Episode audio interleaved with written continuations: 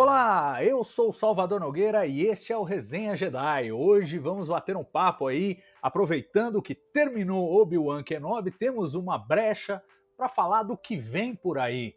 E o que vem por aí foi anunciado em batelada na Star Wars Celebration, que foi realizada em Anaheim, na Califórnia, é, pouco mais de um mês atrás, em final de maio e, e, trouxe uma série de anúncios. O universo de Star Wars vai sofrer uma explosão de produções é, nos próximos anos. Claro, já temos alguma coisa disso com Mandalorian em andamento, Bad Batch, mas as coisas vão crescer e vão crescer muito a partir de agora. Para bater esse papo e comentar um pouco dessas novidades do que está vindo por aí e quais são as expectativas que a gente tem para cada uma dessas produções, estão a bordo, como de costume, meus amigos Gustavo Gobi e Murilo Von Groll. Gustavo, para começar esse papo, eu queria te perguntar o seguinte: de bate-pronto, se tiver que pensar, a primeira coisa que vem à sua mente, do tipo, é o que eu tô mais ansioso para ver no universo de Star Wars, o que é?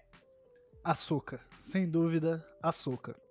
Minha personagem feminina favorita de Star Wars é, cresci assistindo Clone Wars HD no Cartoon Network, então não tem como não dizer que é a mais esperada. Acho que toda a conexão que a série promete trazer com a trama de Rebels, com o Tron, eu sou fã também da trilogia Tron dos livros, da, do antigo universo expandido. Então, assim, é, é essa série é que eu tô. Todas eu quero ver, todas eu tô minimamente curioso. Vou assistir tudo, sem dúvidas mas a soca é, é quando a perna treme. Se você falar agora, ih, saiu o teaser de açúcar, já era. Começar a chorar aqui agora, antes de ver. e você, Murilinho, qual é a sua, assim, de bate-pronto, qual é a coisa que você tá mais ansioso aí de tudo que vem por aí no universo de Star Wars?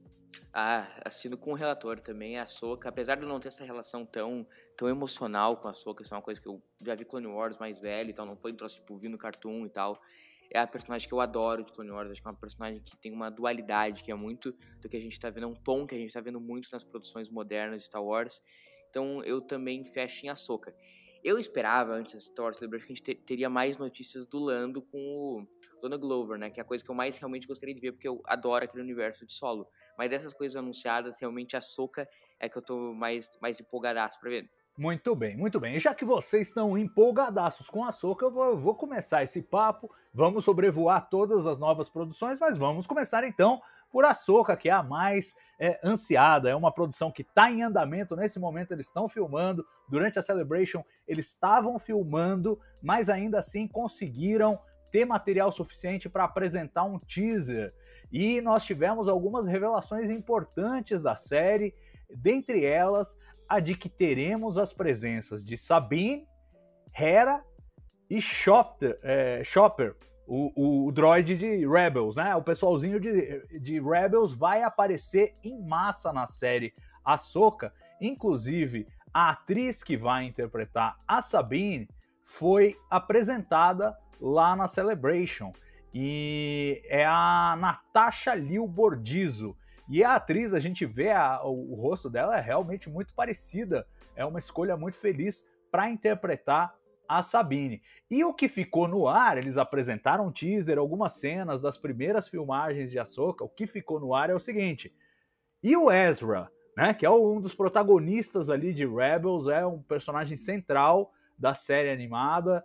É, será que ele vai pintar? E os caras não confirmaram, mas deram toda a pinta de que o Ezra vai acabar aparecendo. Como é que vocês sentem, pessoal, essa coisa de Ahsoka, que naturalmente é uma, é uma personagem nascida ali de Clone Wars, ou seja, da época da República, mas que passa por todo esse período e atravessa até o, a era do Mandoverso, vamos colocar assim, né? Depois do episódio 6, que é onde a gente vai encontrá-la, porque já encontramos a personagem em Mandalória, é, e em The Book of Boba Fett. Em ambos os casos, eles se passam no, é, depois do episódio 6.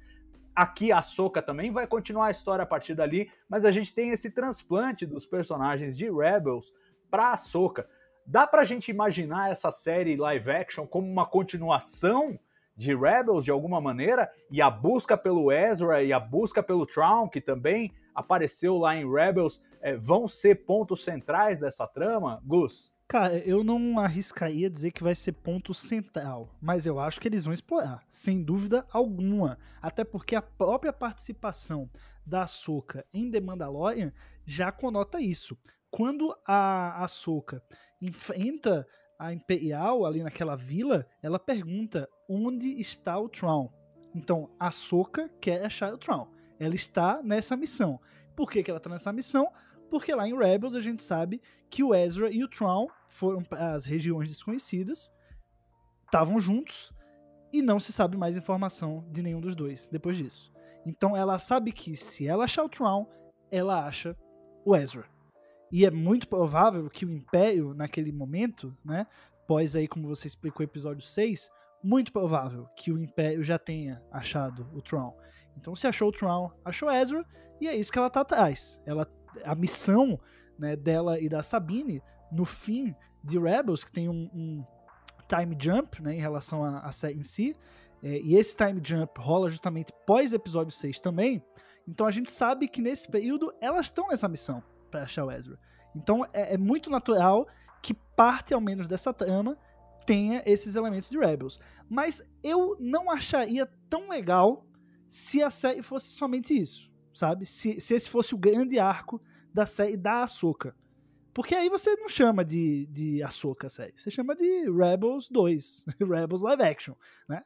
Eu quero que a Ahsoka, a série da Ahsoka seja centrada na Ahsoka, eu quero que explore flashbacks uh, de Clone Wars, é, é, a relação dela com, com Anakin, com o próprio Luke Skywalker, que a gente tem um vislumbre ali em The Book of Boba Fett, eu acho super importante mostrar essa conexão com a família Skywalker também. Então eu acho que tem muito a ser explorado para além de toda essa trama que o Rebels constrói. Acho que precisa ser um dos elementos. Pois é, a gente, eu, eu quero perguntar para você especificamente sobre a, a Soca e essa relação com os Skywalkers e, e, o que a gente pode esperar na série. Mas antes queria passar para o Murilinho, porque o Murilo é fanzaço de Rebels e em particular do Ezra Bridger eu, eu queria saber como é que ele tá se sentindo com essa perspectiva de ver o Ezra live action e ver esses personagens de Rebels é, aparecendo em live action. Pois é, pois é, tu, tu lembrou disso que é um, que é um fato, assim, o, e, o Ezra, a Soka, desculpa, entrou na minha vida antes por Rebels que por Clone Wars. Assim, Rebels é muito. Acho que foi o primeiro Star Wars da minha geração. Tudo bem, eu vi ali, acho que foi um pouco antes de lançar Despertar da Força, mas foi a primeira produção assim que, que eu vi de Star Wars na minha vida e foi, tipo assim, ver realmente as coisas acontecendo. Eu era muito novo, eu tinha, que 10 anos. Eu lembro que eu fosse hoje lá, eu pirateando os episódios da primeira temporada para assistir. Então, Rebels foi muito um Star Wars da minha infância, assim. Então, o Ezra é um herói para mim. Então, é, é meio difícil tu falar para mim que vai ver o Ezra e eu não, eu não ficar emocionado. E eu acho que a Soka é um personagem tão incrível que ela, ela permeia, como tu falou, muitos muitos momentos Star Wars. Então a gente pode fazer uma série da Soca que a gente veja a relação dela com o Luke, com o Vader, que a gente possa ver ela atrás do Ezra, que a gente veja coisas das guerras clônicas, porque é uma personagem muito completa, ela tem relação com tudo dentro de Star Wars. O lance da, da força, uma Jedi mais cinza. Então acho que a, a série pode explorar tanta coisa, e ao mesmo tempo que isso é uma benção, também é uma maldição. Porque tu pega, a produção ela pode fazer muita coisa. Muita, muita, muita coisa. Eles têm muitas histórias que eles podem contar com a Soca. Porque ela é uma personagem muito incrível e ela permite isso. Mas, independente das histórias que eles contarem, eu gostaria muito que eles contassem uma história que também tivesse foco no Ezra. Eu acho que eles têm que fazer a série da Soca. Porque a Soca é uma personagem incrível que não teve o seu momento ainda. Ela tá lá em Clone Wars, que é incrível, maravilhoso, mas a série não é exatamente sobre a Soca. Ela aparece em Rebels, aparece em Book of Boba Fett, ela aparece, mas ela nunca tem o seu momento. Agora ela vai ter o seu momento, é Star Wars Ahsoka. Que façam o que quiserem fazer, que conte todas as histórias, mas que seja Star Wars Ahsoka que não seja como o Boba Fett, que só tá no título da série que a série foca todo mundo menos nele. Pois é, e a gente já viu aí que o, o Luke Skywalker é jogo para qualquer série, né? Porque ele já pipocou aí em Mandalorian. É, quando a gente viu no final da primeira temporada, a gente achou que ia ser uma coisa exclusivíssima e daquele momento. Aí de repente a gente vê ele pipocando em outro momento, aparecendo em The Book of Boba Fett também, de forma bastante, é, digamos, presente, né? Não é uma ponta, é realmente um episódio em que ele trabalha bastante e parece que há essa disposição de usar o Luke Skywalker e ao mesmo tempo também há um renascimento de interesse pelo Anakin Skywalker do Hayden Christensen.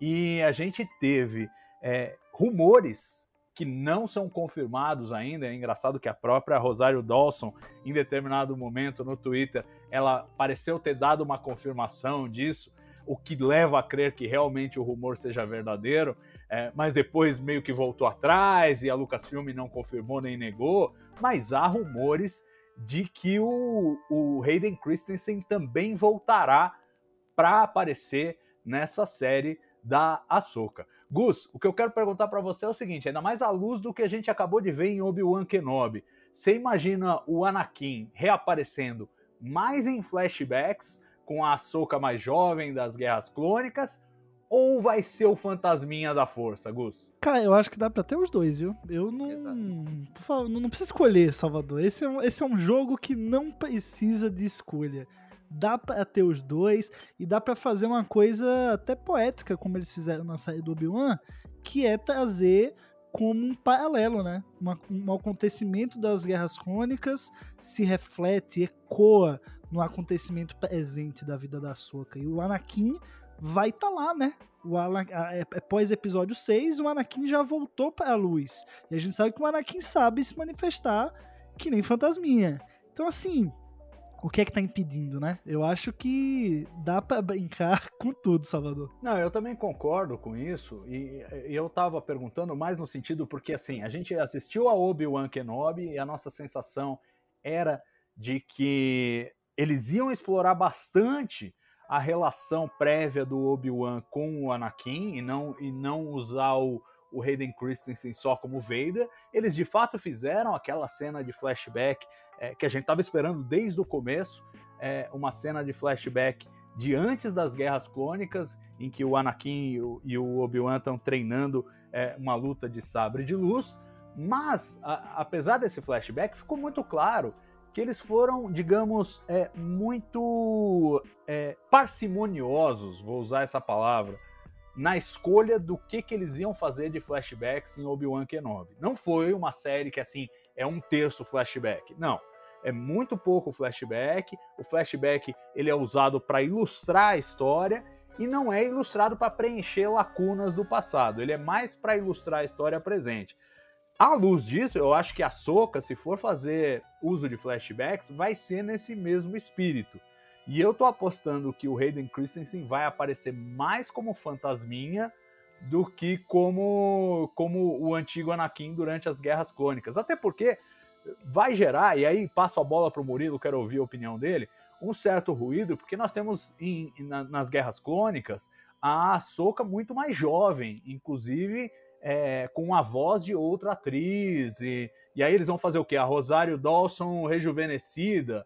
É, a maquiagem dá conta de tudo. É, vão trazer a, a menina que faz a voz da Soca na, na, na dublagem de Clone Wars para fazer para fazer os flashbacks. Gera uma outra pergunta que eu também é, tenho na minha cabeça, que é como recriar essa Soca jovem para a série live action. Murilinho, qual é a sua opinião sobre tudo isso? Como é que você sente o uso do Anakin, Fantasminha, flashback, a Soca jovem, a Soca mais velha? O que, que você acha?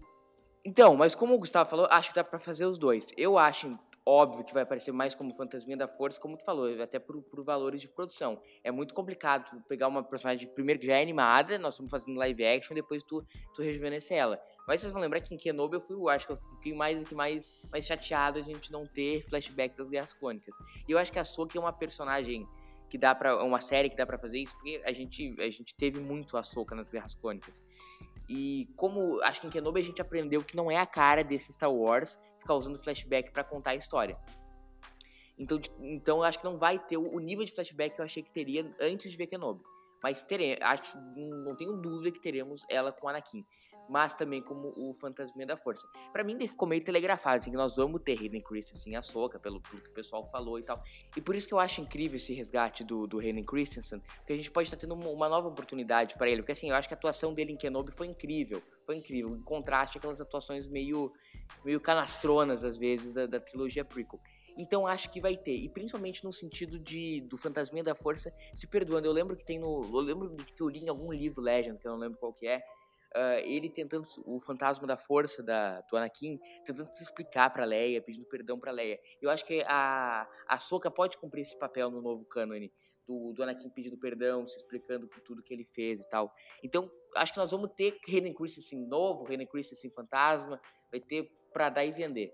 Mas, sim, a questão dos flashbacks é, eu julgo ser complicadíssima para fazer, mas a galera tem talento, a galera consegue. Boa. Vamos seguir viagem agora falando de outra produção, uma que deve ser a primeira que vai pintar aí nas nossas telinhas, que é a série live action Andor, que vai naturalmente focar em Cassian Andor, um dos protagonistas do filme Rogue One. Ele morre em Rogue One e essa série vai ser uma prequel do filme. E a gente teve algumas informações bastante relevantes divulgadas na, na Celebration, a começar pela estreia vem aí em 31 de agosto, sai com dois episódios no Disney Plus já no primeiro dia, em 31 de agosto, e aí serão duas temporadas com um total de 24 episódios, 12 episódios em cada temporada, e a ideia é partir, se não me falha a memória, de cinco anos antes de Rogue One até o Rogue One. A série vai conduzir até aquele ponto e existem várias promessas aí, foi é, a produção que está mais, mais perto de sair, eles tinham já um trailer bem acabado, tem aquela vibe de espionagem, aquele ambiente gritty, né, que é comum ali do, do submundo de, de Star Wars, e a gente vai ter também, em paralelo, foi revelado e comentado na Celebration, o um aspecto mais político do desenvolvimento da rebelião, com uma participação importante da Mon Mothma, é, que trabalha no, digamos, no Senado Imperial ali, ainda tentando de alguma maneira fazer política e corrigir as injustiças do Império por dentro do sistema e não só por fora do sistema. Então a gente vai ver essa, essa dinâmica. Acho absolutamente esperado é, que voltemos a encontrar o, o Bail Organa nessa história. E a pergunta que eu faço para vocês, que não quer calar, já que estamos nesse resgate, personagens, Luke Skywalker, vale tudo. A gente vai ver a Leia? Cara, eu acho que é possível, mas eu não acho que é necessário. Eu, eu não gostaria de ver a Leia, sabe? Não gostaria de ver a Leia nessa série. Eu acho que ela é uma série pra gente aproveitar e focar na, na Aliança Rebelde, nos meandros da Aliança Rebelde, em outras lideranças da Aliança Rebelde, né? A gente tem Mon Mothma, como você falou, a gente tem Bale, a gente tem o próprio Cassian, né? Vai ter um baita desenvolvimento nessa série. Então, assim, tá bom, gente. A gente acabou de ter Leia, né? A gente teve Leia lá no Rogue One, aí teve Leia naturalmente na, nas sequels, teve Leia nova em Obi-Wan Kenobi. Eu acho que não precisa. Dá para se contar toda essa história sem ela é, e isso funcionar bem, entendeu? Como funcionou 99% do Rogue One, né? Ela só foi aparecer no finalzinho. Até ali, tudo bem se ela não aparecesse no Rogue One, ainda ia ser um baita filme. Então eu acho que, que não é necessário, cara. Eu não, não vou dizer que sou contra, né? Mas eu não acho que é importante, não. Se forem colocar, tem que dar uma amarradinha bem, bem interessante para justificar mesmo. Porque não acho que não precisa, não. É, me parece que além de uma ponta, não tem nem muito espaço, né? Porque a gente viu a Leia do Obi-Wan, que é uma Leia que tem nove anos, e, e a gente vai aí em Andor, pelo menos no começo, ela vai ter 13, 14.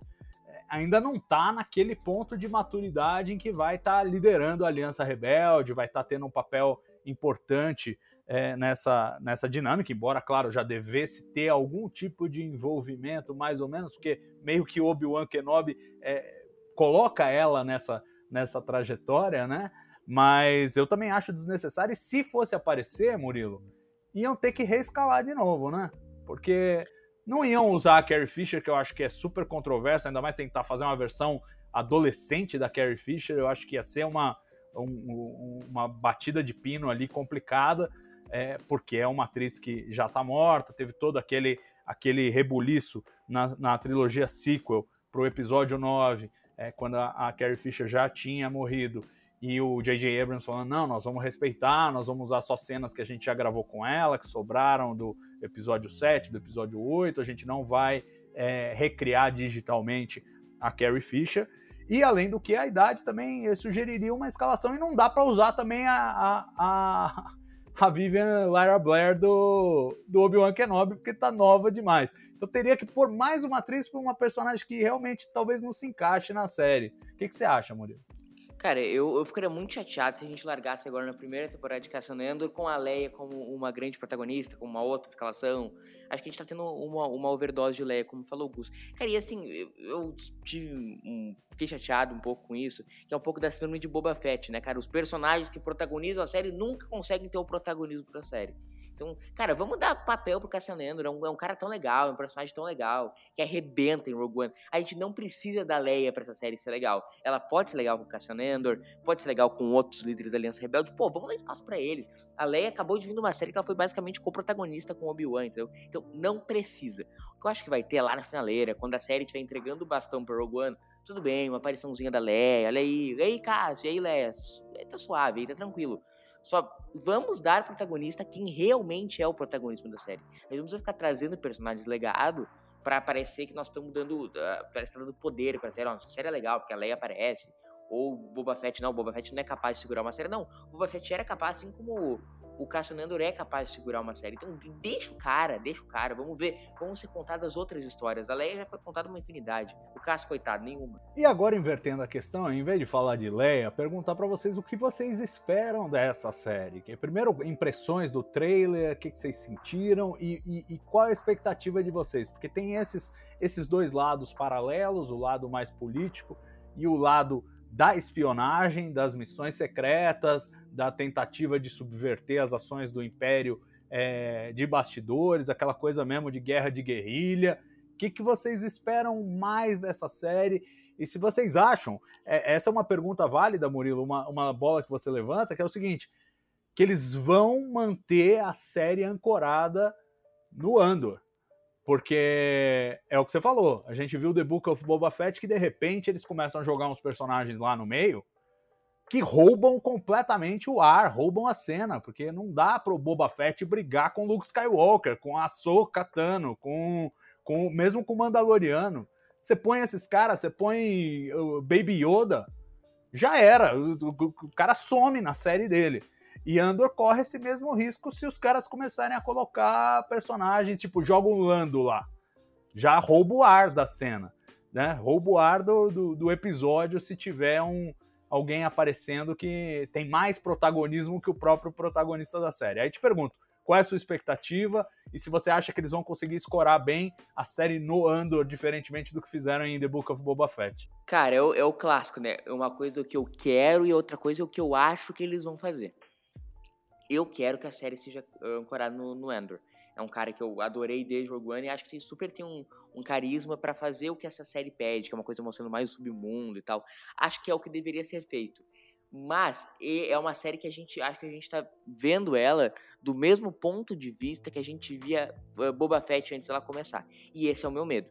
Que daqui um pouco a gente tenha três episódios de, de Cassian Andor, que a partir do quinto sexto a gente tenha, tá, esteja fazendo fit na série dele. Entendeu? Então, eu tenho medo do que eles vão fazer. Então, se, a gente, se eles começarem a entregar Leia, começar a entregar, sei lá, Obi-Wan, não, não duvido, entendeu, que eles façam isso. Espero do fundo do meu coração que não. Agora, o, o Boba Fett me mostrou um histórico perigoso em, em relação a isso. Acho que eles podem acabar exagerando a mão. Mas, cara, a gente pode ver também outros co-protagonistas com o como o Gustavo brilhantemente falou, o Bay Organa, a Mon a gente pode ver um, uma parte da Aliança Rebelde que a gente tá só sempre ouvindo falar, né, mas nunca realmente vendo em tela. Então, essa é a minha maior expectativa pra, pra série. Vamos ter o protagonismo nele ou a gente vai ter três episódios dele e vai começar a fazer fit.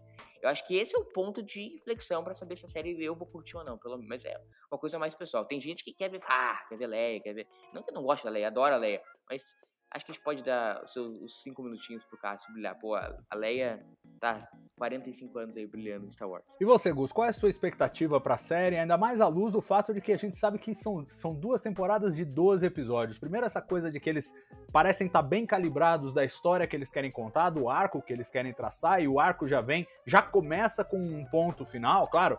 A gente nunca sabe se chegando lá os caras resolvem fazer alguma outra coisa, lançar um spin-off de personagens que apareceram aqui e continuar a história de alguma maneira, mas em princípio eles fizeram esse anúncio aí, duas temporadas, 24 episódios e 12 episódios numa temporada, que é uma temporada maior do que costumam ser as, as temporadas, por exemplo, das séries da Marvel é, que saem também pelo Disney Plus. Qual é a tua sensação? Qual é a vibe do que vai ter? É, qual é o sabor dessa série? E o que, que, você acha de uma temporada de 12 episódios? Cara, esse, esse formato foi o que mais me chamou a atenção. Por que, que essas duas temporadas elas são maiores do que se esperam, né? Se esperam, sei lá, seis episódios, oito, ali no formato do Obi-Wan, do Mandalorian, do Boba Fett. Enfim, mas por que, que são 12, né? Porque elas vão ser divididas em blocos de diferentes diretores. Então eu acho que isso é muito saudável para a série. Eu acho que não vai gerar fadiga de, nossa, são 12 semanas acompanhando o Cassian. Porque de 3 em 3 a gente vai ter um gostinho diferente, entendeu? É como se fossem pequenos filmes fechados, né? A gente vai ter o, o, Cassian Endor do diretor X, depois o Cassian Endor do diretor Y. Então, assim, eu acho que isso, que isso dá uma oxigenada muito legal na experiência que vai ser ver essa série. E isso me chamou muita atenção, né? E, e também o fato de que o primeiro ano da série, é, a primeira temporada, né, vai dar conta do do primeiro ano, né? A gente tá aí há cinco anos antes do Rogue One, então nós, nós temos cinco anos a explorar nessa série. Então o primeiro ano vai ser a primeira temporada, e a segunda temporada vão ser os quatro anos em aventuras separadas, né? Uma aventura faltando quatro, tá faltando três, enfim. É, então eu acho esse, esse formato muito rico, cara. Muito, muito legal, muito diferente também. Né? Então eu acho que isso vai é, é, o que vai me manter ligado na série, sabe? Por mais eu gosto do personagem, eu gosto desse, desse período em Star Wars, né, que é o, o período da ascensão da rebelião, é, mas o, o, saborzinho especial dessa série tá nesse formato mais diferentão. Então, é, é, o formato foi a coisa que eu mais gostei, assim, que mais me deixou pilhado mesmo para ver a série. É, além de, de todos os outros fatores aí que o Murilo já elencou. Então, e é interessante essa coisa, porque assim, é, é difícil saber o que esperar em termos. Tirando esse, esse lance do formato, e eu concordo com você, se forem blocos de três com histórias mais ou menos resolvidas, é, a coisa vai ser muito interessante, mas é difícil saber que, que vibe esperar da série. Quando The Mandalorian estreou, ninguém sabia muito bem o que era logo ficou claro que tinha aquele sabor de western, né? De espaguete western, aquela coisa do, do cavaleiro solitário andando pelas pradarias e enfrentando diversos perigos, de parada em parada, ele tem algum desafio, alguma missão, alguma coisa para resolver. Eu não sei muito bem como visualizar Andor, o, o que, que vai ser a série. Vai ser uma série é, de, é, de espionagem? Vai ser uma série de política? Vai ser uma série de aventura? Vai ser uma série é, de suspense. É, como é que vocês, eh, para a gente terminar o papo de Andor, como é que vocês imaginam que seja o recorte? Se vocês fossem showrunners de Andor, qual seria o sabor que vocês dariam é, ao estilo de histórias que vão ser contadas lá, Murilo? Cara, essa é uma pergunta complicada. Se eu fosse showrunner, se eu fosse showrunner, primeiro que eu faria, eu, o Gustavo me animou muito com a dos blocos de episódios, porque eu faria realmente episódica a série. A gente pode a gente não precisa ver um grande arco sobre Cassian Andor. A gente pode ver Cassian Andor fazendo missões para rebelião. Então eu acho que pode ter um, um tom assim mais de suspense, mais tipo assim, o cara brigando no submundo aí do eu ia falar federado, submundo uh, imperial aí que tá um período muito complicado, né? O Império ainda tá com, como diz lá o letreiro de A Nova Esperança, as garras do mal do Império ainda estão assolando a galáxia mas também com um tom leve. Acho que o Cassian Andor também seja um tom, um tom mais leve, se levando menos a sério que as outras séries.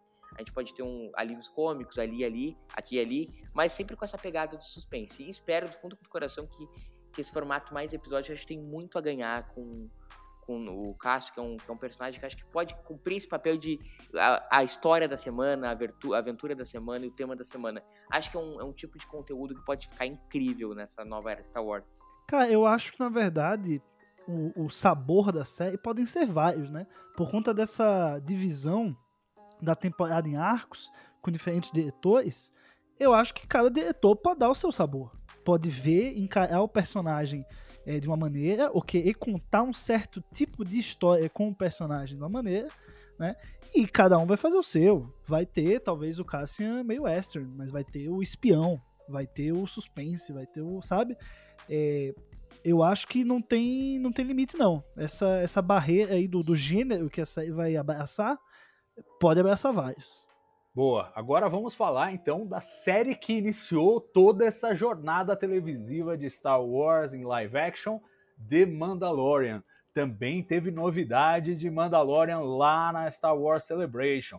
Apresentaram um, um, um, pequeno trailer ali, imagens do terceiro ano, anunciaram a chegada do terceiro ano para fevereiro de 2023 e sabemos que é, o pessoal, John Favreau, o, o Dave Filoni, já estão escrevendo o quarto ano. Então há já a confirmação de que teremos um quarto ano, o terceiro ano chega em fevereiro e eles comentaram um pouco do que esperar dessa terceira temporada e destacaram a, a volta da Kate Sackhoff como a Mandaloriana Bocatan, né? nessa disputa pelo legado, digamos, é, de Mandalore, que é uma coisa que vem desde o arco da queda de Mandalore lá em The Clone Wars, foi abordado meio tangencialmente em The Mandalorian até agora, mas parece entrar realmente no foco da trama, com a disputa ali pelo, pelo sabre é, escuro e tal. O é, que, que vocês esperam da, da,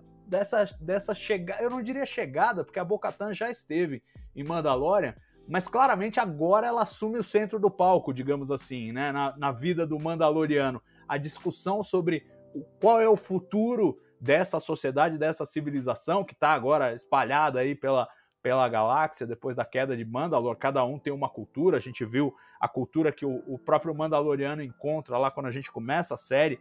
É, parece bem diferente daquilo que a gente viu em The Clone Wars. E tem uma disputa sobre, ah, você tirou o capacete, você não é mais Mandaloriano. E a gente viu no, no, no trailer justamente isso, né? Que ele agora ele é basicamente. Aliás, não foi nem no trailer, foi no The Book of Boba Fett ele é rejeitado por essa turma de Mandalorianos e ele precisa encontrar o lugar dele é, na galáxia, já que ele não, não é mais considerado um daquele grupo porque tirou o capacete, confessou que tirou o capacete. Quais são as expectativas de vocês para essa terceira temporada de Mandalorian, que volta a ter o Baby Yoda, né? Eu achei que a saída do Baby Yoda da série, Grogu para os íntimos, é, ia dar uma nova, ia dar uma nova, digamos, um novo panorama para The Mandalorian. Mas aí eles pegam The Book of Boba Fett e devolvem o Baby Yoda pro, pro Mandaloriano. A essa altura, eu já não sei mais o que esperar das aventuras do Din Djarin. Quero que vocês comentem o que vocês esperam para esse terceiro ano e como é que vocês veem a, a Kate Sackhoff e a, e a Bo-Katan tendo um papel mais central. Gus. Cara, eu gosto muito de trazer a Bocatan pro centro do palco. Eu acho que ela, ela é uma baita personagem Clone Wars, né? Quem viu Clone Wars sabe muito bem disso. Que baita personagem que ela é. Trouxeram pro live action, funcionou. Gostei da atriz no papel. É, e acho que o, o, dilema, o grande dilema da temporada tá quicando, né? Desde o fim da segunda temporada, tá quicando.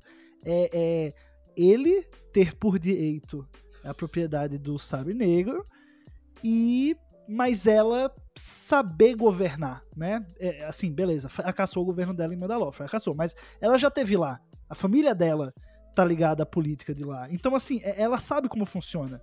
Ela seria uma pessoa melhor para governar Mandalor do que o Din Djarin, não tenho dúvida disso, né? Mas ela não tem o direito, e mas ela quer ter o sabre negro. Então, isso vai ser, ser explorado até o limite, até um ponto de conflito dos dois.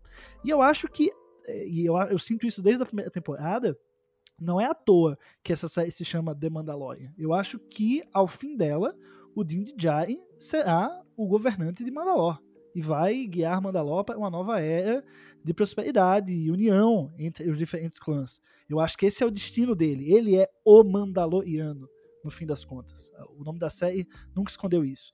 Mas existe uma jornada até lá. Existe briga. para fazer o Din Djarin chegar lá, muita gente vai se doer. E muita gente vai tentar tirar ele de lá e impedir que ele chegue lá.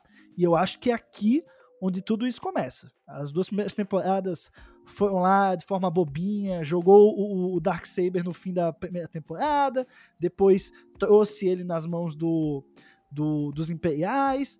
Então, assim, é, deu uma balançada ali, o Dark Saber sempre presente, de uma forma ou de outra, e de repente ele é colocado no holofote, né? Porque a gente sabe o valor que ele tem. Então eu acho que agora a série, a série vai trilhar o caminho de. Não, vamos realmente construir essa jornada do, do Din Djarin. Que ele tá merecendo. Eu acho que o personagem, por mais legal que seja, foi ofuscado pelo Baby Yoda.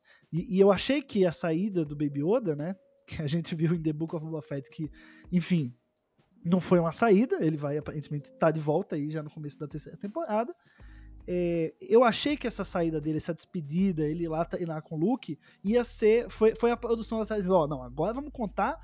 É, é, o, é o Mandaloriano, sério. Vamos contar a história dele aqui. Você que tá aqui porque achava o Baby Yoda fofinho, por favor, continua. Porque a gente quer contar o, o, a parada que a gente veio contar de verdade, né? Então, eu não sei como é que isso vai se dar com o Baby Yoda de volta assim tão rápido. Mas eu quero muito que essa premissa seja seguida. Eu quero ver a série do Mandaloriano, eu quero ver ele brilhando e todo esse caminho que ele vai fazer até se tornar o, o grande Mandaloriano que a gente espera que ele seja, que ele ainda não é. É, eu concordo inteiramente com a, a, tua visão. Eu acho até que eles projetaram isso, mas eu tenho a sensação, Murilo, que bateu medinho deles fazerem Mandaloriano sem Baby Yoda. E a, e a, série se esvaziar um pouco, porque vamos combinar que o Baby Yoda, desde o momento que ele aparece no final do, do primeiro episódio de Mandaloriano, ele vira uma febre mundial. Que eu acho que até mesmo a, a, Disney, que já esperava que isso podia acontecer, não imaginava o tamanho da proporção que ia ganhar. E aí eles falaram: bom, agora a gente não pode mais fazer essa série sem o Baby Yoda. E aí talvez tenha até mudado o curso e decidido mantê-lo com o Mandaloriano. Uma decisão que eu, não, eu, eu particularmente não gostei em termos de narrativa. Eu achava que o arco estava bem resolvido com o Baby Yoda indo lá treinar com o Luke.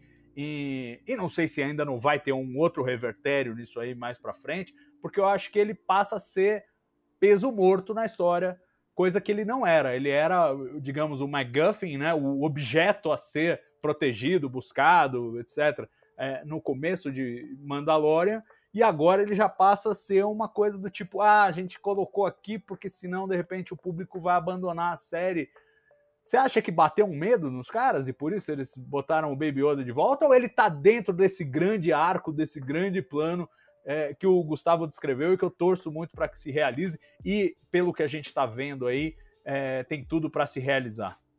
Cara, eu acho que bateu medo. Eu acho que é um, é um pouco do medo porque o Baby Yoda eu acho que talvez seja a coisa mais, mais entre aspas, popular dessa nova era Star Wars. Assim. É uma coisa que atravessou não é só a gente que assiste Mandalorian, assiste qualquer coisa que Star Wars faz. É as criancinhas vão lá e compram o Baby Yoda, entendeu? É uma coisa realmente que transcende uma coisa popular. Eu acho que e, e é natural que eles tenham esse medo de acabar carregando a série sem ele. Porque a gente, por exemplo, eu concordo integralmente com vocês. Eu acho que era a hora de contar a história do Mandaloriano do cara e, e para onde ele vai carregar todo o rolo do planeta dele. O Dark Saber é uma história muito interessante, é uma história que tem, que tem tons diversos, é uma história que ela tem muitas camadas e, e eu acho que era realmente o momento de contar essa história. E no final da segunda temporada, eu acho que entregou isso. Eu fiquei com muita sensação no final temporada, como vocês, que agora é a hora de contar a história dele. Mas Boba Fett mudou muito isso. E, e aí, fazer um parênteses importante, eu acho que Boba Fett se torna essencial para assistir entre a segunda e a terceira temporada de Mandalorian. Tu tem que assistir o Boba Fett. Eu acho que tem muitas nuances ali que tu tem que. que tu só percebe ali. Eu acho, concordo muito com vocês nesse sentido. Então, é a hora de contar a história dele e não sei como eles vão colocar o Baby Yoda. Se a gente vai fazer uma terceira temporada com mais uma temporada protegendo o Baby Yoda, para no final entregar de novo pro Luke, acho que vai ser uma temporada meio perdida. Acho que é a hora de contar a história dele, da Bo-Katan, do Darksaber. Mas como eles vão resolver o Yoda ali, acho que já tinham resolvido e se e resvalar. Isso aí. De toda forma, vamos descobrir como tudo isso vai ser abordado a partir de fevereiro do ano que vem, quando chega o terceiro ano de Mandalorian. Então temos o seguinte quadro: Mandalorian para fevereiro de 2023, Andor para é, final de agosto agora deste ano e Ahsoka mais para frente em 2023 depois de Mandaloriano. Mas você acha que acabou? Não, porque na Star Wars Celebration também houve o anúncio de uma nova série é, que vai estrear ainda em 2023. Então, além de tudo isso que a gente falou, teremos também a série Skeleton Crew que tem como grande é, astro o Jude Law. Foram buscar aí um ator prestigiado para viver essa série live action que mostra crianças cumprindo missões. Aí aparentemente as crianças sobem a bordo de uma nave, cumprem missões é, na mesma época em que se passa é, The Mandalorian. Então é essa, essa fase pós-episódio 6 vai ser explorada nessa série também. E muito pouco foi revelado sobre ela, mas parece, pelo menos da sinopse, da proposta original, que ela lembra muito o que está sendo feito com Star Trek Prodigy. É mais ou menos o mesmo formato. Você tem um personagem adulto guiando um grupo de crianças em aventuras pela galáxia. Parece que é o público que todo mundo quer cativar. E Gustavo, Star Wars também tem que estar tá preocupada com isso, né? Porque Star Wars, bem ou mal, é uma franquia que rejuvenesce com um pouco mais facilidade do que Star Trek e tem 10 anos a menos que Star Trek, mas a gente vê também na demografia dos fãs de Star Wars que o público está ficando cada vez mais velho.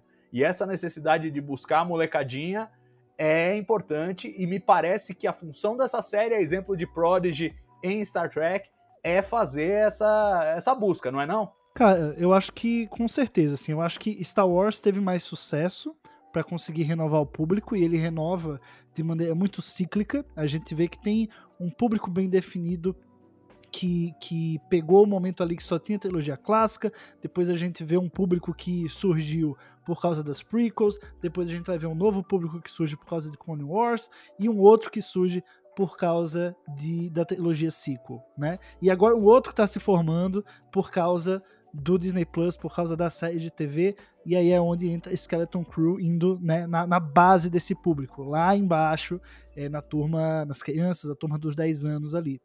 É, e eu acho isso incrível, eu acho isso muito necessário.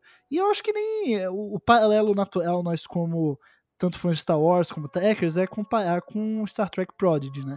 Mas, pô, tá um exemplo melhor do que Stranger Things, que é um dos maiores fenômenos da atualidade, a maior série já feita pela Netflix, em sua quarta temporada, fazendo muito sucesso, mantendo o nível, né? E conseguindo atrair públicos ainda mais diversos, né? Mas atraindo também a molecada de 10 anos, eu acho que é isso. Eu acho que é, muito mais o Stranger Things de Star Wars do que o, o Prodigy de Star Wars. É, não tô dizendo que vai ser. vai ter relação de elementos de terror e tal, não. Suspense, enfim. Mas é isso, é a série Star Wars pra mirar nessa turma. A turma que gostou do Stranger Things, ó. Vem aqui que, pô, tem um Star Wars aqui, pô. Tu, tu, só é leve usar poder especial? Amigo, aqui todo mundo pode usar poder especial, vem comigo. Então, é isso, eu acho que esse, esse é o recado dessa série. O que me surpreendeu foi o fato deles anunciarem na Celebration desse ano e já ser o ano que vem. Parece que foi uma coisa meio. Eles estavam escondendo, mas também parece tirado da manga do nada, sabe?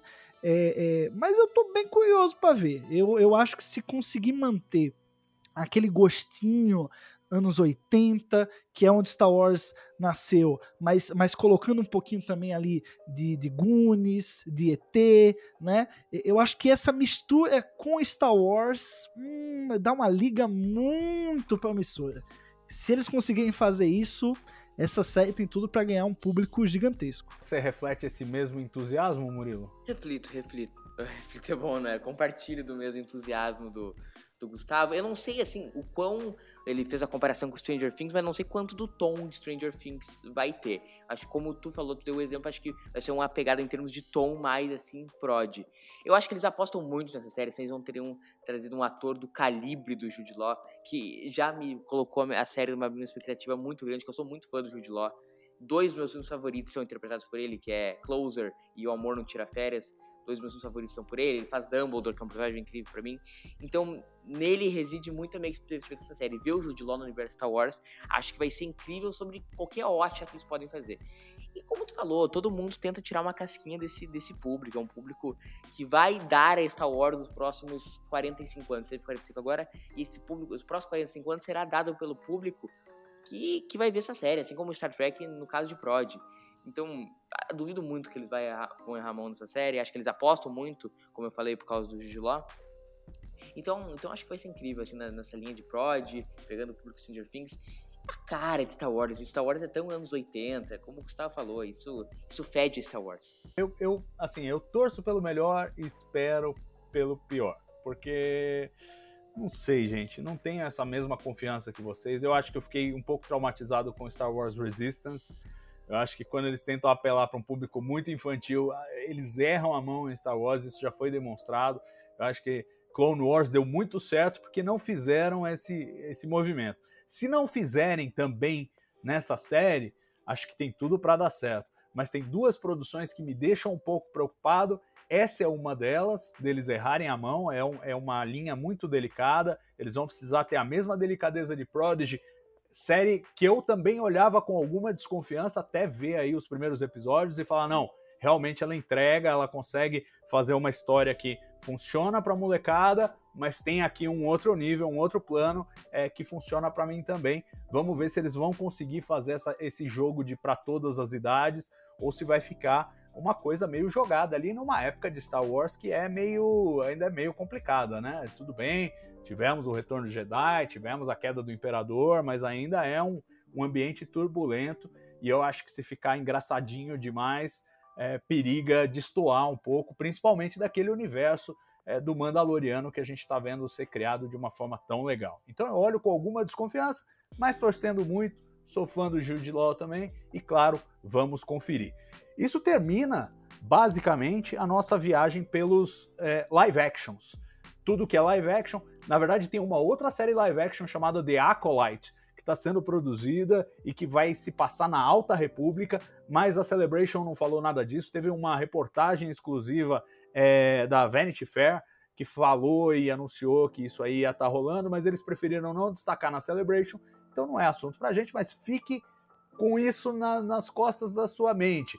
Tem esse plano aí para uma série de Star Wars que vai se desconectar completamente de toda a fase da saga Skywalker que a gente tem preenchido aí com todas as outras produções e vai saltar para a Alta República muito antes da Ameaça Fantasma e tal. Vai ser interessante, é uma, é uma época que em termos canônicos tem sido explorada só pelos livros, pelos quadrinhos, por é, produções multimídia e que vai ganhar essa vai ganhar essa série live action, mas acho que nem para 2023, talvez mais para frente ainda no futuro. E eles não anunciaram nada de concreto na Celebration. Vamos passar agora para as animações, começando pelas que já existem e que a gente sabe mais ou menos é, qual é a delas. É Star Wars Visions, uma minissérie, é uma, uma série de curtas, né, uma série antológica de curtas que foi produzida, teve uma temporada e focou no estilo anime, agora vai voltar, terá uma segunda temporada em 2023, mas vai flertar com outros estilos de animação. É, não só o estilo japonês, aquele anime clássico, mas também estilos de várias partes do mundo. E eu tenho que dizer para vocês que foi isso que salvou o interesse por Visions nessa segunda temporada.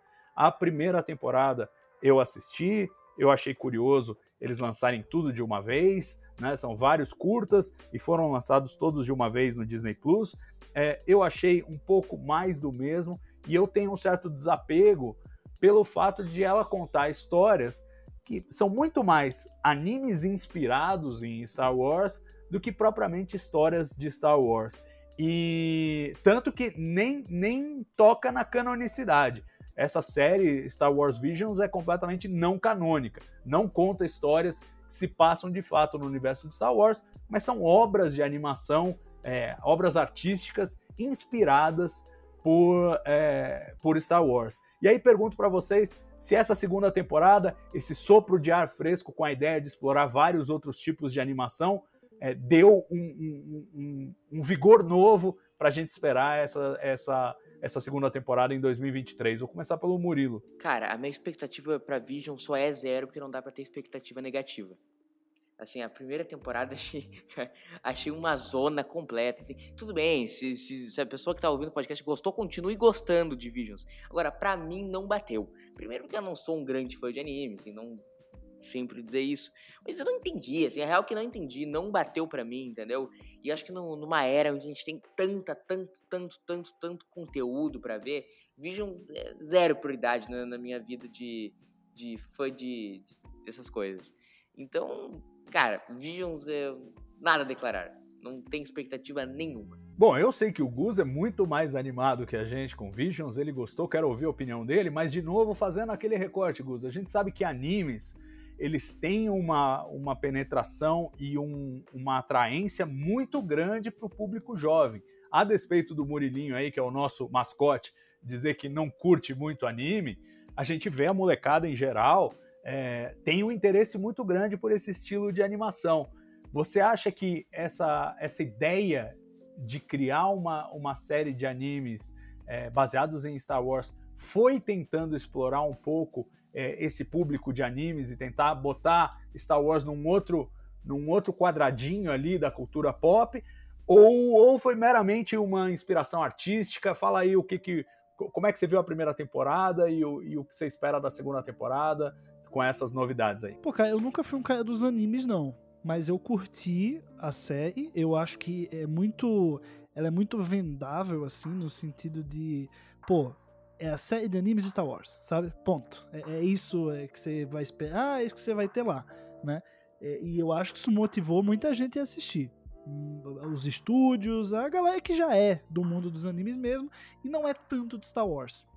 Eu acho que quem, quem vem de Star Wars é, acaba vendo, é meio que, que o Murilo ali vê, ah, ok, legal, e, e, volta, sabe? Ah, não é canon, ah, ah ok, e, e, dá um passo para trás, sabe? É, mas a galera do anime ali tinha, tinha muito futuro mirar esse público, né? E agora a gente não tem mais isso. Agora é a, é a série de curtas animados Star Wars. Hum, isso não vende muito bem para mim, sabe? O anime de Star Wars, o anime de Star Wars vende muito mais. Então, por mais que eu não seja o público, mas a primeira temporada da série dá para vender ela melhor. É, gostei da mudança? Como eu venho de Star Wars, eu gostei. Porque o que eu quero ver mais é diferentes leituras de Star Wars, né? Se Visions é, não é canon, Visions pode sair da caixa. Eu quero que a gente saia da caixa de todas as formas possíveis de se sair da caixa, né? Se a saída de caixa vem do Japão, se vem da África, se vem do México, eu quero que saia de todo jeito. Quanto mais melhor. Então, como eu tô, tô mais para fã de Star Wars do que fã de anime, por mim, super legal isso. Para mim dá uma oxigenada muito boa, eu vou muito mais empolgado para a segunda temporada mas eu acho que não é esse público que a série devia estar tá mirando. E talvez a primeira temporada tenha mirado, não tenha atingido a expectativa, e eles falaram: ah, vamos aproveitar que nem é canon, né? Vamos. Vai ser uma série secundária aqui da gente, que a gente vai, vai alimentar, porque. para ter mais conteúdo do Disney Plus, né? Pra galera continuar assinando, enfim, aquela coisa meio de backup ali, segundo plano. É, então, assim, fico triste por isso. Mas, assim, no fim das contas, eu, eu, Gustavo, pessoa física, eu gostei da mudança. Me agrada mais, agrada mais o, o tipo de fã é, que eu sou. É, eu, eu acho que a sua leitura é absolutamente perfeita, não tenho nenhum reparo a fazer. Acho que eles miraram o público de animes na primeira temporada, não acertaram ou não acertaram completamente do jeito que queriam e resolveram oxigenar o conceito da série trazendo outros estilos de animação do tipo, bom, se a gente só vai ser assistido pelo público de Star Wars mesmo, então vamos abrir esse leque e vamos explorar outros formatos. E, e eu particularmente, como você, venho de Star Wars para Visions, então me agradou muito essa mudança, mas eu concordo que estrategicamente, se o objetivo era vamos capturar o público de anime e tentar jogar dentro de Star Wars, é, um, é quase um, um documento assinado e com firma reconhecida de que eles fracassaram nesse objetivo. Salvador, mas assim, se o objetivo era atacar o público anime, obviamente era, acho que eles poderiam ter contado uma história de Star Wars em anime. Conta uma historinha, pega um personagem aqui, um personagem ali e conta um arco. Mas não, foi uma zona, Visions é uma zona de narrativa, entendeu? para mim, pelo menos, não é nada com nada. Então, acho que poderiam ter mirado o público anime fazendo uma história, Star Wars a lá anime, mas conta uma história, não esse troço que a gente viu, entendeu? Cara, eu acho que a série tem um, um fator artístico que permite que ela, cada episódio seja super diferente um do outro, porque essa sempre foi a premissa. A premissa da série é, pegamos X estúdios japoneses e falamos, façam Star Wars. Pá, é isso. Vocês podem fazer o que vocês quiserem, valendo. Entendeu? Eu, eu acho que isso torna a série muito rica. E, acho que a riqueza da segunda temporada também vai se dar por conta disso. É, são vários estúdios diferentes e tal. Então é, é, parte do que eles venderam. Eu acho que se eles fossem contar uma história linear de Star Wars em anime, sei lá, eu, eu, eu, não sei se teria esse apelo artístico que a série teve, sabe? Esse, esse toque artístico que a gente veio esperando dela e foi o que a gente teve, né? Não, eu concordo, Gus. Eu tô falando em termos assim de vendável, em termos comerciais. Né? É, é isso mesmo. Eu acho que a escolha, eles fizeram um produto que era um produto de arte, mas quem sabe vende, em vez de fazer um produto vendável que não ia ser arte. E agora estão presos nesse, nesse limbo, né? Então, tipo, ah, então vamos, vamos focar o lado arte, que foi o lado que a gente conseguiu fazer melhor mesmo. E, e já que a gente não conseguiu capturar esse público, né? Então acho que é, é, é um pouco disso, mas é, é, é, aí que tá. É uma série que conceitualmente é difícil de você falar onde ela se encaixa, né? O próprio fato deles jogarem tudo de uma vez mostra que tá ali, tá ali jogado. É, cara, mas eu, eu acho, apesar de tudo isso, né? Eu acho que, que Visions é uma iniciativa super válida para Star Wars, sabe? Eu acho que, que precisava, em um momento ou outro, a gente ter um Star Wars mais de arte, um Star Wars né, visto por outras perspectivas, que, que se desprendesse do cânone e, e pudesse fazer o que quiser, entendeu? Eu acho muito saudável isso, eu acho que é uma iniciativa necessária. É uma pena não, não ter tido o êxito né, que a gente esperava, o que a gente está especulando aqui, é, mas a iniciativa de existir algo como Visions, super plausível. Eu acho que, por mim, Visions pode ter muitíssimas temporadas, se mudando alguma coisa ou outra, o formato como eles fizeram, muda para uma terceira, já faz uma coisa diferente. Não sei, mas eu acho que é uma série necessária para Star Wars. Eu acho que tem que ter alguma coisa assim mesmo. É, a própria ideia de Visions, né, já dá essa multiplicidade, essa coisa de, ah, é, é qualquer coisa que a gente jogar aqui. Então, acho que é, acho que tem, acho que tem esse espaço. Bom, vamos ver, a segunda temporada deve chegar no primeiro semestre de 2023. Eles prometeram para o outono aqui do hemisfério sul, seria é, a primavera deles lá, então é, é, cai aí entre março e junho, mais ou menos. Março, e, é, março, abril, maio, deve ser a estreia da segunda temporada. Vamos ver como é que ela vem. Também temos uma outra série animada que está sendo retomada agora para a segunda temporada a Star Wars Celebration trouxe o trailer da segunda temporada de The Bad Batch, que chega ainda em 2022. Mais para frente, não na Celebration, mas um pouquinho depois, acabou vazando a data de estreia, deve ser 28 de setembro, se o Disney Plus em algum momento ali divulgou de uma forma meio atabalhoada é, a, a, a promessa de que ia chegar em 28 de setembro. Se se confirmar, teremos aí simultaneamente com episódios de Andor a chegada de The Bad Batch, segunda temporada. O novo trailer revelou que há um lapso temporal com relação à primeira temporada e os, os personagens ganharam uma repaginada, né? A Ômega ficou um pouquinho mais, mais é, velha, os, os personagens ganharam umas armaduras diferentes e tal. Mas vamos combinar, The Bad Batch, gente, é a continuação de. É Clone Wars por outro nome, não é? Eu, eu, eu vejo a série dessa maneira, eu adoro a série, mas é assim, vamos continuar Clone Wars depois da Ordem 66, os Jedi morreram, a gente segue esses caras aqui e, e continua, de, de, certa maneira, o estilo narrativo, as tramas e a proposta é, de história que eles estão contando pelos olhos dos, dos malfeitos aí. Eu gosto pra caramba, tô ansioso pela segunda temporada, não desesperado, mas ansioso, tô feliz que ela tá chegando. Gus, qual é a tua expectativa para essa segunda temporada? O que, que você achou do trailer? Que, que você acha de Bad Batch de uma forma geral? Qual é, o, qual é a vibe aí?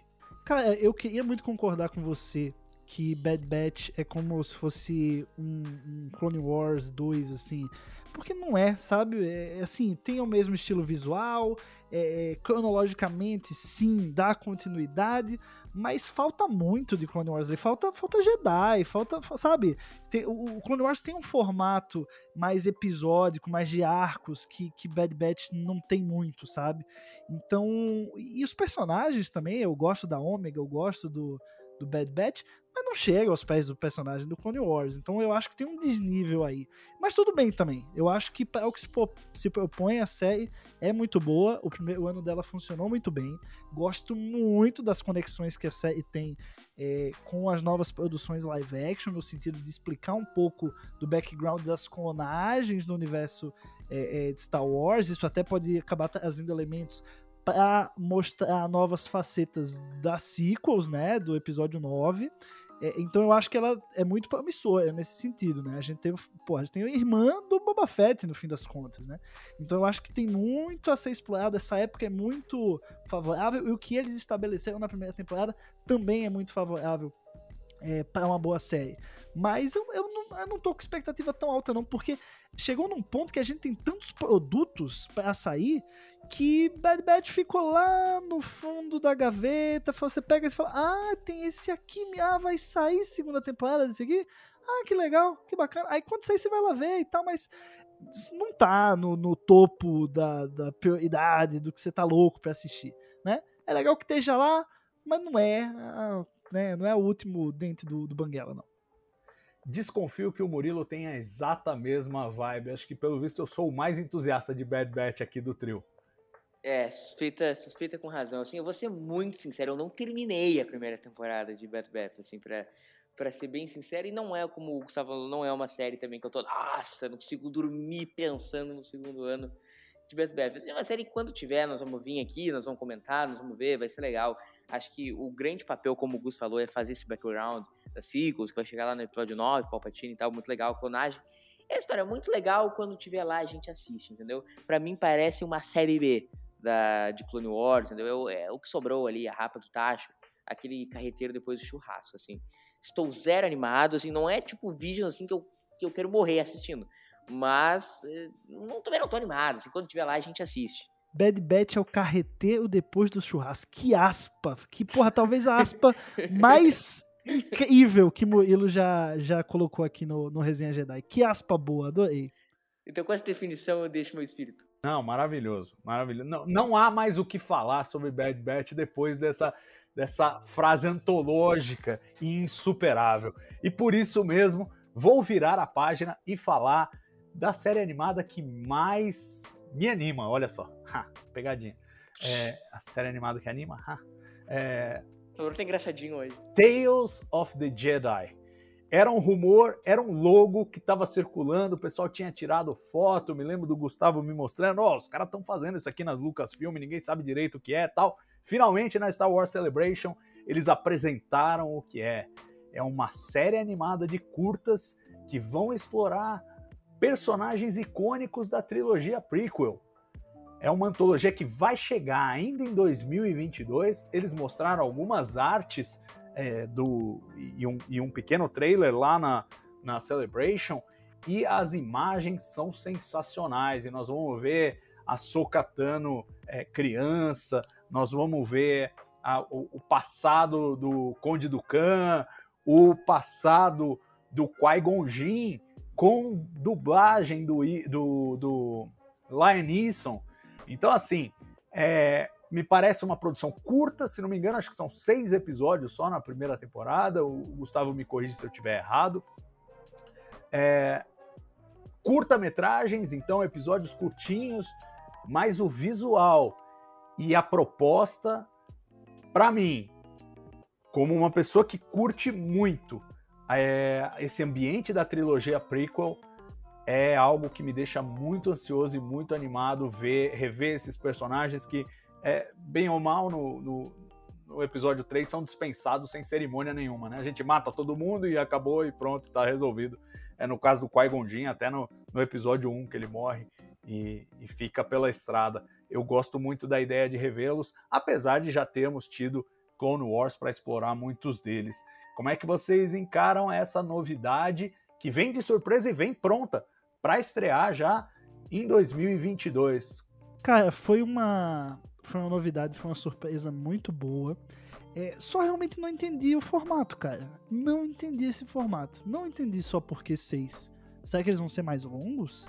É, por que isso, sabe? A gente sabe que não, não, vai, não vai ser uma minissérie, eles não vão contar uma história fechada ali em seis episódios, né? Eles vão passeando e mostrando muito de diferentes Jedi. Então, assim, é antológica, né? Então, por que isso? É, eu fiquei, eu fiquei realmente confuso nisso aí. Por que só seis? A gente sabe que a Lucasfilm, nesse momento, tem braço pra fazer mais. Tá fazendo coisa pra caramba de animação, né?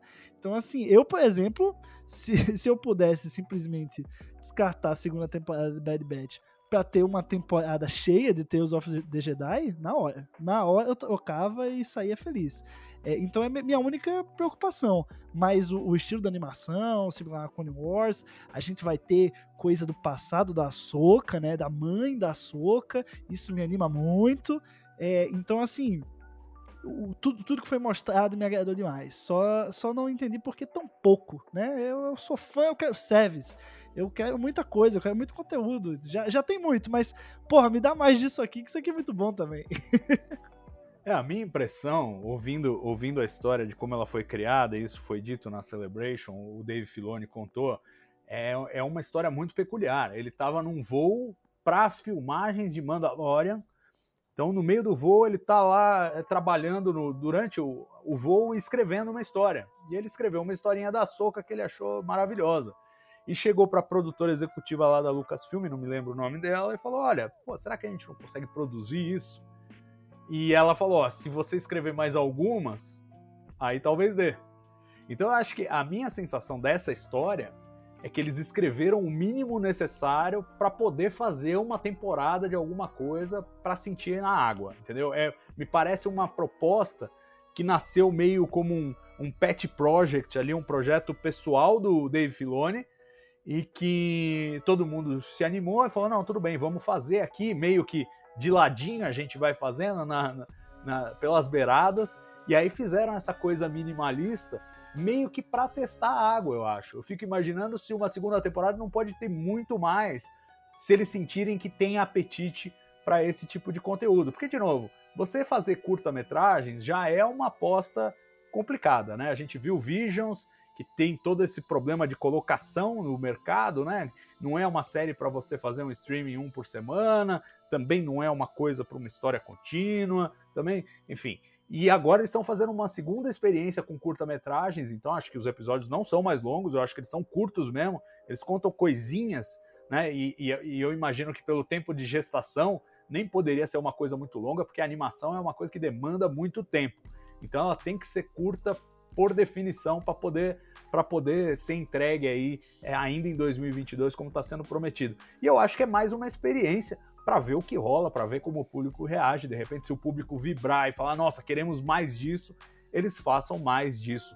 Você acha que é por aí, Murilo? E qual é a tua expectativa para Tales of the Jedi? Cara, uh, compartilho contigo. Acho que das animações é que eu tô com mais expectativa, assim. Porque apesar de eu não amar tanto as prequels como tu, é, foi minha introdução no mundo Star Wars, eu adoro a ambientação, adoro os personagens. Eu lembro quando anunciaram o Tales of Jedi, o primeiro livro que eu li de Star Wars foi me deram aquele Caminho Jedi, que era um Legend. E aí tinha as anotações e tal do Conde Dukan, do Qui-Gon. Ficava pensando, puta, como a gente poderia ver mais personagens? E acho que agora a gente vai ver, acho legal. O que me preocupa é, o, como tu falou, o formato. Puta, eu tenho medo de curta, velho. Eu nunca vi curta dar certo, assim, comercialmente falando. O, o Visions é, é, isso aí, a gente pula para Star Trek, Short Tracks, é aquela coisa mais escondido impossível. Então me preocupa como eles vão conseguir contar essas histórias no formato. Acho que é uma ideia muito legal, acho que é uma ideia que a gente pode ver personagens que até outrora a gente não, não ia ver, de forma nenhuma, o Code do Campo era um personagem super esquecido e tal, Star Wars, e agora vai poder ver esses caras de novo em tela, aventuras desse pessoal. O que me preocupa mesmo é o formato, mas eu acho que, vamos ver, né, vamos ver antes de falar. Acho que Filoni, Filoni sabe tratar bem Star Wars. E acredite se quiser, ainda temos mais uma série animada para comentar aqui, porque sim, na Star Wars Celebration houve outro anúncio de uma série animada com estreia marcada para 2023. É uma animação infantil que vai se passar na era da Alta República, então é exemplo de The Acolyte, que é live action, vai se passar numa época nunca antes mostrada é, em, em, nenhuma outra produção audiovisual de, de, Star Wars. Já tem alguma coisa em termos de é, livros e quadrinhos, é, mas, mas de, de, de filme ou, ou série nunca foi produzida antes. Ela se chama Young Jedi Adventures. Ela é voltada para o público infantil. Ela vai contar uh, histórias de jovens padawans em, em, em, em, missões na época da Alta República, ou seja, antes da ameaça aos Jedi, enfim, o auge ali do, da cultura Jedi e da, e da paz na galáxia é, organizada, digamos assim, supervisionada pela Ordem Jedi. Essa é uma série, Gus, que me causa muita curiosidade, é, até porque é um produto que a Disney pensa em colocar nos canais é, da Disney, não, não, não só no Disney Plus, mas é, colocar a exemplo de, de Prodigy, que vai para o Nickelodeon, a ideia é essa série ir pro, pro, pro canal da Disney voltado para o público infantil. Então, eu não sei nem quantos episódios por temporada a gente pode esperar dela. É, pode ser uma temporada mais longa, porque tem esse foco na televisão. E, como sempre, o meu medo é: será que vai ser infantil demais? Será que é uma coisa que vai passar por sobre a nossa cabeça e a gente vai falar, ah, não, molequinho brincando de Jedi não vai rolar comigo semana após semana, 20 semanas seguidas. Qual é a tua vibe para Young Jedi Adventures? Cara, eu confesso para você que sim, eu não tenho nem como ter vibe, porque eles só anunciaram, vai ser animado, vai ser para criança, vai também pro, pro canal da Disney, né, na televisão, é, e, e, vai, vai cobrir a, a, esse período aí, esses Jedi jovem da Alta República. Eu gosto, a premissa eu gosto, não posso mentir, a premissa eu gosto, eu quero mais da Alta República, eu gosto muito dessa dessa época, li um quadrinho, outro é, da Alta República, eu gosto disso, eu gosto do, do Jedi não tendo que lidar com ameaça que vai destruí-los. Lida com ameaça, até porque eles estão ali para manter a paz na galáxia. Tem que lembrar disso. Tem ameaça, mas não é o retorno do Sith, blá blá blá. Então é, é uma época que dá para você explorar outros aspectos do Jedi, que não é só tiro, sabe, e enfim, então, eu acho positivo com o que a gente tem, mas a gente tem muito pouco para eu achar alguma coisa mais sólida. Então, realmente eu, eu prefiro não, não tirar nenhuma conclusão precipitada, porque o que a gente tem ainda é muito pouco, muito pouco para a gente poder bater o martelo aqui. Murilo, a tua vibe é a mesma? Tipo, não, não dá para poder, não dá para, como diria a atriz lá, esqueci o nome dela, não sou capaz de opinar? É, pra, eu tô concordando demais com o Gustavo desse podcast. Alguma coisa de errado tá acontecendo. Porque, assim, cara, eu não tenho conteúdo, não tenho, não posso vir aqui cagar uma tese de mestrado sobre uma série que eu não faço a menor ideia do que vai ser. Acho que eu tenho, eu posso pensar duas coisas. Primeiro, como o Gus falou, acho muito legal a gente ver uma outra época, porque acho que essa nova era de Star Wars está muito concentrada ali num período que é entre Vingança do Sith e Uma Nova Esperança, e um outro período ali começo do, do período pós-Retorno de Jedi. Que são eras legais e tal, mas acho legal que a gente vai, vai ver um novo, um, um, novo momento, com a República Velha super consolidada, a Ordem Jedi consolidada. Acho que, acho que pode ser legal. E o segundo ponto é, para quem teve traumas, não façam Resistance 2. Abraço. É, eu, eu, essa é a minha maior preocupação, é a única coisa que não pode acontecer é isso, é virar um Resistance 2, porque Resistance realmente foi, assim, mesmo para o completista, é um, é um sofrimento que ele tem que passar. Eu passei por ele, é, não sou capaz de dizer que nunca mais verei, mas verei sempre com muito sofrimento. É... Bom, de séries e filmes acabou. A Celebration também trouxe um monte de novidades de literatura, é, livros, tem essa série de livros da Alta República e está entrando numa nova fase, mas isso foge um pouco do escopo aqui, é muita coisa para a gente comentar. Realmente Star Wars, e como tudo é canônico, né, de livros, quadrinhos, e se expande por tantos, por tantos ramos que a gente não consegue, num programa só, abordar tudo. Então a literatura a gente vai colocar é, de lado nesse momento, mas como menção honrosa para a gente terminar o programa, temos que falar do anúncio da continuação do jogo Fallen Order, que vai chegar no ano que vem, se chama Jedi Survivor, e é, o, enfim, o jogo é, da EA, é um jogo super é, antecipado e, e, e, que fez muito sucesso, a versão original, Fallen Order, agora tem a continuação com esse é, é Jedi sobrevivente da Ordem 66, é, que é o Cal Kestis, e eu confesso, Gus, eu não jogo, eu não sou um gamer, e eu não conheço muito dessa trama. A única coisa que eu sei e aprendi recentemente é que Fallen Order justamente introduziu a Fortaleza Inquisitórios, que foi o que a gente viu em Obi-Wan Kenobi. Fora isso, eu não sei muito dessa história, eu não sei o que esperar. Eu quero ouvir de você, que é o especialista, o que, que significa o anúncio de Jedi Survivor para 2023. Cara, é, eu vejo muito Jedi Fallen Order, né, e Jedi Survivor, é, essa, vamos dizer assim, essa sub-franquia Jedi, né, aí do, dos jogos da, da EA, é, eu vejo ela muito com cara de um, de um Force Unleashed, assim, sabe? Que, que ela pode começar com aquela coisa da força super pesada, né? Tipo, a gente vê o Calcastes usando a força forma, enfim, comum e, e, a missão dele, ele enfrenta inquisidores, enfim, ele é, tem um caminho do Jedi ali, natural, né? É, e, e, e, eu vejo isso embicando numa gênese da Aliança Rebelde, entendeu? Porque senão fica muito repetitivo, cara. Fica muito repetitivo. Eu, eu já Se você joga Fallen Order, você pô, passou horas e horas ali, usar sabre, usar força, matar um, matar outro. Sabe? É, não muda muita coisa. A, gente, a jornada dele é interessante, mas é muito isso, sabe? É, é, se você gosta da mecânica, tu vai jogar até o fim, vai curtir, beleza, a mecânica é essa, pá. Mas assim, para um segundo, eles têm que inovar pelo menos em narrativa.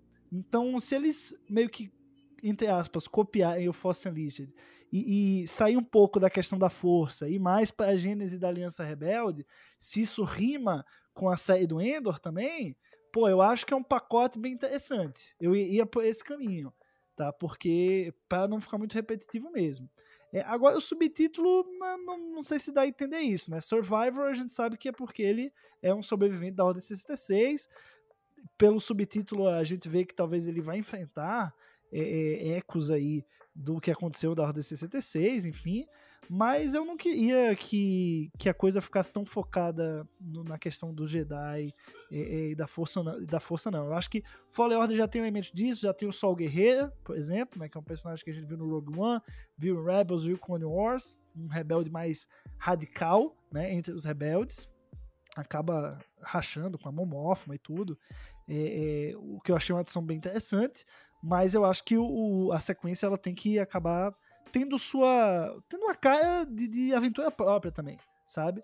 Eu acho que se for um Fallen, Order 2, pede o, aí, o conceito, né? Senão eles tinham colocado Fallen Order 2. É Jedi Survivor, beleza. Manter o Calcastes, mas conta algo diferente, mexe um pouco, né? Remexe um pouco esse personagem. Que dá pra, dá pra extrair mais disso. Murilo, você tem alguma opinião sobre isso? Não, não joguei o primeiro, não jogarei o segundo. é muito Star Wars, gente. Não dá mesmo os fãs mais fãs não conseguem acompanhar tudo de Star Wars que tá rolando, é muita coisa.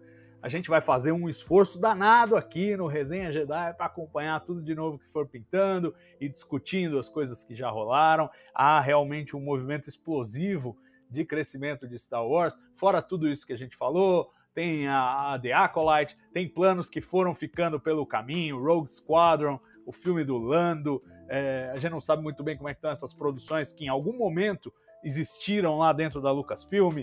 Tem a, a trilogia do Ryan Johnson, ninguém sabe para onde foi, ninguém sabe, ninguém viu, se os projetos morreram ou não morreram. O que a gente está vendo é que projetos que parece que morreram têm um, é, eles têm um dom de ressuscitar lá na Lucasfilm, porque o filme do Boba Fett, que foi é, é, cortado depois que Solo não teve uma bilheteria tão boa agora apareceu um The Book of Boba Fett, Obi-Wan Kenobi que ia ser filme e recentemente o roteirista contou que ia ser uma trilogia de filmes, apareceu como uma temporada no Disney Plus e agora tem um rumor forte, né, um burburinho forte de que pode vir a ter uma segunda temporada e o próprio roteirista original falando que tinha pensado em três filmes, então o primeiro filme já foi nessa temporada, mas ainda tem histórias a serem contadas, tem muito mais coisa que a gente não sabe e que está sendo gestada de Star Wars. Então, para terminar esse programa, eu quero saber de vocês o seguinte: é demais?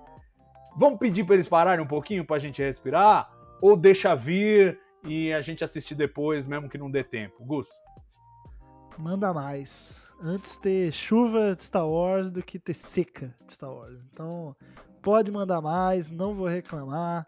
É, acho que é isso aí, cara. É uma franquia, né? Todo mundo quer ter o seu pedacinho, todo mundo quer contar a sua história dentro dela. E acho que essa é a beleza da arte, né? Eu acho que o George Lucas, quando criou lá atrás, claro, jamais imaginaria que Star Wars viraria o que virou, mas é da arte. Chega no momento que ela já não tem mais dono, né? Eu acho que no momento que a arte é, é, toca a primeira pessoa lá do outro lado, que não é o criador, ela já ganhou um significado completamente novo, que o próprio criador nunca pode ter percebido.